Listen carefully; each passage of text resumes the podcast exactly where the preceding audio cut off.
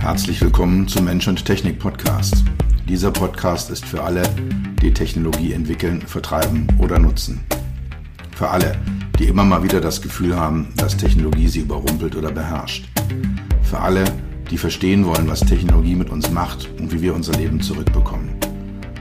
Dieser Podcast ist für die, die Technologie sexy machen wollen. All die Produktentwickler, Designer, UX-UI-Profis, Produktmanager, CTOs, CEOs und für dich. Mein Name ist Dr. Peter Röska, von meinen Freunden auch Dr. Peter. Ich bin dein Gastgeber und freue mich, dass du dabei bist.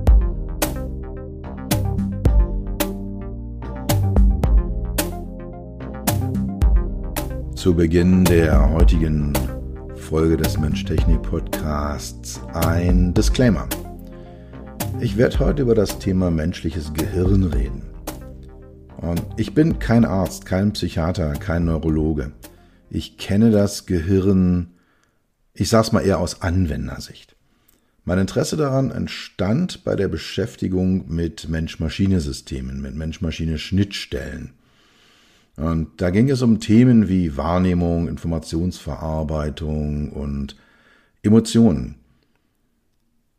Im Rahmen meines Psychologiestudiums, also ich habe ein paar Semester Psychologie studiert, habe ich viel über das Gehirn gelernt. Wie es so funktioniert, was da passiert. Das entsprechende Fach hieß physiologische Psychologie.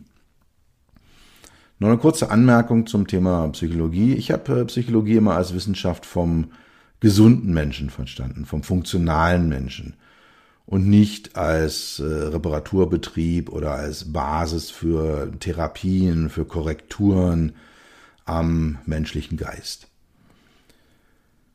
Das wurde auch im Rahmen des Studiums sehr früh thematisiert. Hieß damals die Krise der Psychologie. Also der Mensch wird von Wirtschaft, Industrie und Gesellschaft bis ans Ende seiner Kräfte gebracht und dann bis hin zum Burnout. Ist so, wissen wir? Die Psychologie repariert den Geist und macht den Menschen damit dann wieder verfügbar für die Ausbeutung durch das Kapital. Das war so die Grundhaltung, die es damals gab. Und äh, die trifft sich verblüffend mit meinem Ansatz, also mit meiner Gedankenwelt oder wie ich halt die Psychologie sehe. Nämlich die Lebens- und Arbeitsbedingungen so zu verbessern, dass es gar nicht erst zu einem Burnout kommt. Also zu einem Angriff auf Geist und Seele des Menschen. Sondern das Wissen darum, wie das menschliche Gehirn funktioniert, dazu zu nutzen, eine optimale Umgebung zu schaffen eine Umgebung zu schaffen, die den Menschen unterstützt und nicht ausnutzt. Also die Bedingungen für ein bestmögliches Leben zu erschaffen. Ich habe mich auf das Thema Mensch-Technik fokussiert, äh, noch mehr auf Mensch-Mobilität, noch mehr auf äh, Fahrer und Fahrzeug. das ist ein Bereich, in dem ich die Technologie so anpassen möchte, dass sie optimal zum menschlichen Geist, zum menschlichen Gehirn, zu menschlichen Fähigkeiten passt und eben nicht dazu führt, dass Menschen ja ihren Geist und ihre Seele opfern und am Ende nachher in ein in einen Burnout laufen und äh, damit dann ernsthaftliche gesundheitliche Probleme zu kommen. Also im Endeffekt gehe ich mit den Dingen, die ich tue, an die Ursache ran.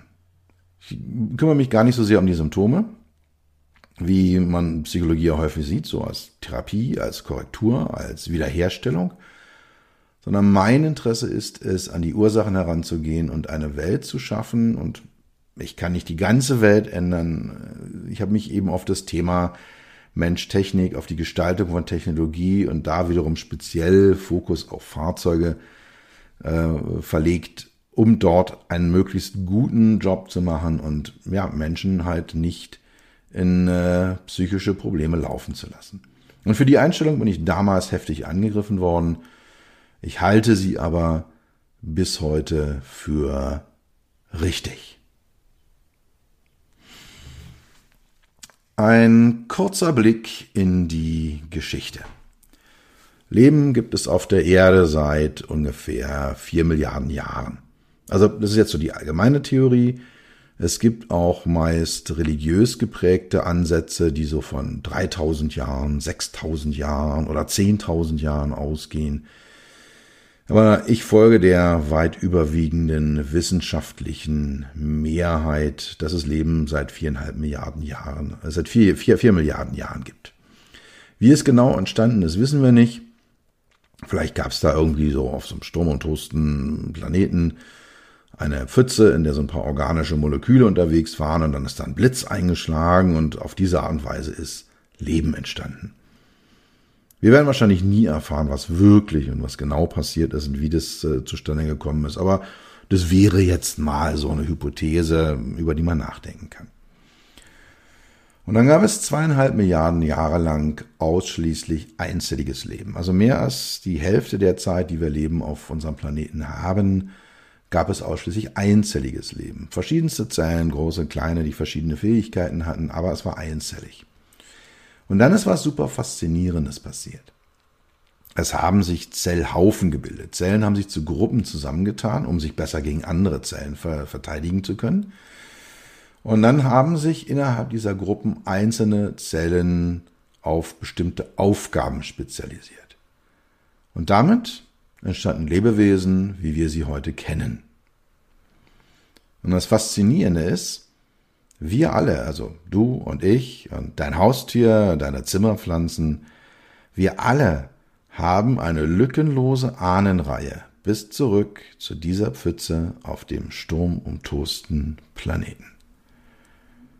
Das ist ein Moment, wo ich in Demut und Ehrfurcht ja, nicht erstarre, aber gerne mal eine Pause mache mal tief Luft hole, sich das klar zu machen.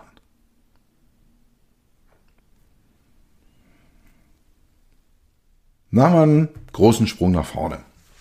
Die ersten menschenähnlichen Tiere lebten vor ungefähr zweieinhalb Millionen Jahren in Ostafrika und diese Urmenschen machten sich bald auf auf dem Weg Richtung Asien, Richtung Europa und es standen dann, entstanden dann im Laufe der Jahre verschiedene Arten von Menschen, verschiedene Menschenarten.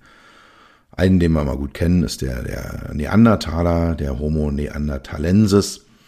Es gab aber auch viele, viele andere. Java-Menschen. Und diese verschiedenen Homo-Arten unterschieden sich deutlich. Manche waren klein und leicht, andere, wie der Neandertaler eben, waren groß, muskulös, breit. Und es gab dann eine, eine äh, Menschenart, das war der Homo erectus, der aufrechtgehende Mensch, der sich schon früh als relativ erfolgreich in diesem Umfeld äh, bewiesen hat, äh, relativ erfolgreich im evolutionären Kontext ähm, äh, erwiesen hat. Und wesentlich später als die genannten Menschenarten trat der Homo sapiens auf die Weltbühne vor grob 150.000 Jahren. Und es war überhaupt nicht absehbar damals, dass dieses doch relativ äh, kleine und schutzlose Säugetier, also keine Krallen, keine Zähne, keine Giftstacheln, dass es mal die Welt beherrschen sollte. Aber das Auftreten des Homo sapiens hat alles komplett verändert. Vor rund 70.000 Jahren hat er seine Wanderung aus äh, Afrika heraus Richtung Europa und Asien angetreten.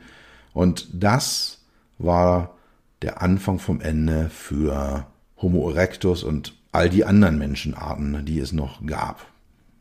Wie genau das passiert ist, ob jetzt eine Verdrängung stattfand oder eine Vermischung, ist bis heute Gegenstand der wissenschaftlichen Debatte, wissen wir nicht genau. Es gibt Indizien für beides. Wahrscheinlich wie üblich liegt die Wahrheit irgendwo in der Mitte. Es hat beides gegeben, sowohl Verdrängung als auch Vermischung. Und bis zum Homo sapiens, bis äh, zu dem, ja, bis eben vor 150.000 Jahren, hatte das Leben der Gattung Mensch eine gute Million Jahre lang sich nicht wirklich groß verändert. Also es gab so Steinwerkzeuge, die nicht wirklich anders geworden sind. Und die, die Gruppengrößen beim Zusammenleben waren so immer zwischen 30 und 50. Also über Rudeln und, und äh, Gruppen im Tierreich war das relativ stark begrenzt. Und dann ist vor eben diesen 70.000 Jahren etwas passiert, was schlagartig alles verändert hat. Mein, äh, ja, der, der von mir sehr verehrte Yuval Noah Harari bezeichnet das als kognitive Revolution. In relativ kurzen Zeitraum, also evolutionär betrachtet, relativ kurzen Zeiträumen entwickelte sich vor 70.000 Jahren äh, das Gehirn des Homo sapiens erheblich weiter. Es wurde erheblich komplexer, es wurde erheblich größer und es entstand die Fähigkeit zu sprechen, also die Sprache entstand. Und damit wurde es möglich, plötzlich komplexe und fiktive Dinge, über komplexe und fiktive Dinge zu sprechen. Also Tiere können auch kommunizieren, das wissen wir. Aber das ist so das Niveau, ey, da hinten kommt der Tiger, lass uns mal alle auf den Baum klettern. Aber mit oder nach dieser kognitiven Revolution vor 70.000 Jahren war es für den Menschen möglich, Dinge zu kommunizieren wie lasst uns beim nächsten Vollmond zu Sonnenaufgang unten an der Biegung am Fluss treffen und dann jagen wir gemeinsam einen Mammut. Das können Tiere nicht, das können Menschen und das ist für mich auch der entscheidende Unterschied zur, der, zwischen Tieren und, und, und Menschen. Wie es genau dazu kam, zu dieser kognitiven Revolution, ist nicht klar. Vermutlich war es ein Zufall oder ein Unfall. Irgendeine eine Genmutation hat bestimmte Hirnverbindungen verschaltet und damit dann auf diese Art und Weise, dass das Gehirn komplett neu strukturiert und auf äh, ja eben diese, diese komplexe äh, Kommunikation, die komplexe Sprache ermöglicht. Wir haben heute noch im Wesentlichen diese Jahrtausende alte Struktur in unseren Köpfen. Davon trägt jeder und jeder von uns eins durch die Gegend. Und dieses Gehirn, was über Jahrmillionen hinweg auf das Leben in der Steinzeit vorbereitet worden ist, was auch dort sehr, sehr gut angepasst ist. Und dieses Gehirn nutzen wir heute, um damit 250 Kilometer pro Stunde auf deutschen Autobahnen zu fahren und nebenbei noch so ein bisschen am Handy zu spielen. Und das hat zwei Konsequenzen, das zeigt zwei Dinge. Die Flexibilität des Gehirns ist enorm.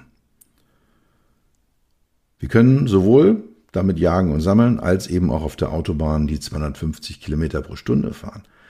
Und das impliziert, dass wir manchmal überraschende Engpässe haben im Gehirn, beim Gehirn, bei der Benutzung des Gehirns. Und es ist immer dann, wenn die Steinzeitwelt oder das Steinzeithirn auf die Jetztwelt trifft. Dann treten Engpässe auf. Und mit unserem Gehirn schaffen wir uns ständig eine neue Umwelt, der wir uns dann gnadenlos aussetzen. Und das übrigens zahlt mir meine Rechnung, weil damit betreibe ich mein Business. Genau aus dieser Differenz, wir haben das Steinzeithirn, es ist optimiert, äh, es ist vor, vor 70.000 Jahren entstanden, es ist optimiert vielleicht auf eine Welt wie vor 10.000 Jahren und wir leben damit einer, einer Jetzt-Welt, die komplett anders ist, als sie damals war. Und viele glauben, wir haben das menschliche Gehirn verstanden. Wir haben so viel gelernt, wir wissen, wie Informationen weitergeleitet werden, wie sie übertragen werden, wie sie ja blockierend werden, wir wissen, wie Drogen wirken, wir wissen ein bisschen was darüber, wie die Kommunikation verändert wird durch die einzelnen Neuronen. Wir wissen, wo welche Funktion im Gehirn sitzt. Wir haben das, äh, ja, das äh, Sehen hinten im Kopf, wir haben das Hören über den Ohren, wir haben das Bewusstsein im vorderen Teil des Kopfes, die Reflexe in tieferen Teilen des menschlichen Gehirns. Also alles das ist äh, entsprechend vorhanden.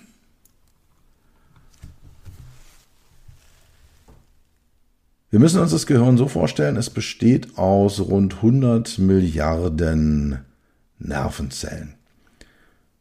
Und das ist ungefähr so die 10, 12, 15-fache Weltbevölkerung und jeder dieser Nervenzellen, jeder den, den, äh, jeden dieser, dieser Neuronen hat ungefähr 10.000 Kontaktpunkte. Das muss man sich so vorstellen, als ob äh, eben ja die 10 bis 15-fache Erdbevölkerung äh, da ist und jeder und jeder hat ein, ein Smartphone in der Hand und auf diesem Smartphone sind 10.000 Kontakte drauf. Und all diese Menschen auf der Welt kommunizieren gleichzeitig mit diesen 10.000 Kontakten, die sie da drauf haben. So ungefähr müsst ihr euch vorstellen, ist das Gehirn. So, so funktioniert es, so ist es strukturiert, so ist es aufgebaut. Und ich möchte jetzt Neurologen und Hirnforschern nicht zu nahe treten, aber das, was wir wissen über dieses Gehirn, wie es genau funktioniert, ist immer noch sehr, sehr oberflächlich. Also man kann sich das so vorstellen, wir fliegen mit einem Flugzeug in 10.000 Meter Höhe über Europa, schauen aus dem Fenster und sehen, ah, da unten ist der Bodensee und da vorne kommt irgendwann Berlin und weiter links liegt Paris. Das ist so der Blick, den wir auf das menschliche Gehirn haben. So die grobe Struktur verstehen wir. Was wir aber aus diesen 10.000 Metern Höhe nicht sehen, ist, wie zum Beispiel die Finanzpolitik der Europäischen Union funktioniert. Und ja, das, das soll mal so aufzeigen, wie groß eigentlich der, die Differenz ist zwischen dem, was wir wissen und dem, wie komplex dieses Gehirn eigentlich ist. Und bei unserem Verständnis fehlen solche Konzepte wie ich, wie das Wahrnehmen unserer selbst, wie Bewusstsein, wie vielleicht auch Seele. Alles das ist nicht bekannt. Wo sitzt das? Wie funktioniert das? Bei einfachen Reizreaktionsanalysen sind wir schon sehr, sehr weit. Wir wissen ja sehr, sehr viel. Aber die höheren Dinge liegen doch noch jenseits unseres Verständnisses. Und deswegen ist das Gehirn immer mit der jeweils aktuellen Technologie verglichen worden. Also mal mit einer Uhr, mal ist es als Dampfmaschine gesehen worden und heute wird das menschliche Gehirn mit einem Computer verglichen. Das ist so die fortschrittlichste Technologie, die wir gerade haben. Und da denkt man, ja, und es liegt ja auch nah. Ne? Also wir haben das Langzeitgedächtnis, das ist sowas wie eine Festplatte. Wir haben das Kurzzeitgedächtnis, das ist dann was wie ein Arbeitsspeicher. Und dann haben wir so die diversen Sensoren, unsere Augen und Ohren. Und das könnte dann sowas sein wie eine Maus oder eine Tastatur. Und wir haben so Aktoren wie unsere Hände und, und meine Stimme, die ich gerade nutze. Das entspricht dann so einem Bildschirm oder einer, einer Sprachausgabe. Fakt ist, Nichts könnte falscher sein als dieser Vergleich. Wenn ihr einen neuen Rechner habt, ja, dann stellt man ihn hin und dann äh, haben wir da, da ordentlich Festplattenkapazität drauf. Alles ist schön und sauber in Ordnung und ja, er ist super schnell. Man kann dann bestimmte Dinge sehr, sehr gut damit erledigen. Und dann fängt man an, ein paar Dokumente zu erstellen und legt die dann ab und dann kommt noch ein bisschen Musik dazu und dann die Fotos vom letzten Urlaub und vielleicht noch ein paar Videos und die Festplatte wird voller und voller und voller. Und irgendwann wird der Computer langsamer und langsamer und langsamer. Wenn die Festplatte voll ist, geht gar nichts mehr. Ein Freund von mir, einen kenne ich aus dem Gymnasium, wir haben zusammen Abitur gemacht, der spricht so rund ein Dutzend Sprachen. Darunter so Sprachen wie Chinesisch, Japanisch, Hindi, Thai oder Finnisch. Und der Mann macht jetzt nicht den Eindruck, als ob er irgendwie kurz vorm Explodieren steht. Und äh, er hat jetzt auch nicht so, ja, macht nicht den Eindruck, dass man langsamer wird. Im Gegenteil, er sagt selber von sich, je mehr Sprachen er lernt, desto leichter fällt es ihm, eine neue Sprache zu lernen. Und es sind vom menschlichen Gehirn keine Kapazitätsgrenzen bekannt. Die sind noch nicht mal sichtbar. Und das ist ganz im Gegenteil. Je mehr ich mein Gehirn nutze, desto leichter fällt es mir, es zu nutzen. Also je mehr ich lerne, desto einfacher ist es, Neues zu lernen. Oder umgekehrt, wenn ich es nicht nutze, wird es immer schwieriger, etwas Neues zu lernen. Also in dieser Hinsicht ist das Gehirn eher wie ein Muskel. If you don't use it, you lose it. Also wenn man es nicht benutzt, verliert man es. Das Gehirn bildet ständig neue Strukturen. Durch alles, was wir sehen, was wir erleben, werden da neue Verschaltungen in diesen Neuronen hergestellt. Und dein Gehirn wird nach diesem Podcast anders sein, als es vorher war. Ich bin gerade dabei, deine neuronalen Strukturen, dein Gehirn zu verändern, also neue Verbindungen herzustellen. Und das funktioniert bis ins hohe Alter. Es gab ja immer so die Idee, ja, wenn man alt wird, dann lernt man nichts mehr, dann ist die Lernfähigkeit weg. Nope, Bullshit. Solange man das Ganze komplett konsequent betreibt, ständig Neues lernt, wird es einem bis ins hohe Alter leicht fallen, neue Dinge zu erlernen und anzuwenden. Das Gehirn passt sich an diese neue Situation an, also aus so dünnen Informationsweiterleitpfaden werden, wenn ich lerne, wenn ich neue Dinge erlerne, irgendwann Informationsautobahnen, die verbreiten sich, es werden also mehr und mehr in Neuronen involviert in bestimmte Dinge. Ja, und dann fällt einem das sehr, sehr leicht, Dinge zu, zu, sich an Dinge zu erinnern, äh, Dinge wieder abzurufen, die man abgespeichert hat. Das Abspeichern selber funktioniert dann viel, viel einfacher. Also da findet eine ständige Veränderung statt. Im Gegensatz dazu der Computer, wenn die Hardware steht, steht die Hardware und wenn ich sie nutze, verändert sie sich definitiv nicht zum Positiven. Wenn sie sich überhaupt verändert, dann eher zum Negativen. Meistens bleibt sie einfach, wie sie ist. Noch ein weiteres Beispiel an äh, Teile des Gehirns nach äh, Unfällen, nach Verletzungen oder nach Schlaganfällen ausfallen, nicht mehr funktionieren, kommt es sehr häufig vor, dass andere Bereiche des Gehirns die Funktion übernehmen, die ausgefallen sind. Und das geht bei Computern nicht. Was kaputt ist, ist kaputt und muss ausgetauscht werden. Also, das Gehirn ist definitiv kein Computer, es ist absolut einzigartig. Es bleibt die Frage offen, ob wir das menschliche Gehirn jemals mit dem menschlichen Gehirn verstehen werden. Für mich eine der ganz großen Fragen der Philosophie. Oder brauchen wir eine noch komplexere, noch höhere Struktur, um das menschliche Gehirn zu verstehen? Und wie sieht die dann aus? Und wo kommt sie her? Und werden wir, werden wir als Menschen mit unserem menschlichen Gehirn sie jemals dann verstehen?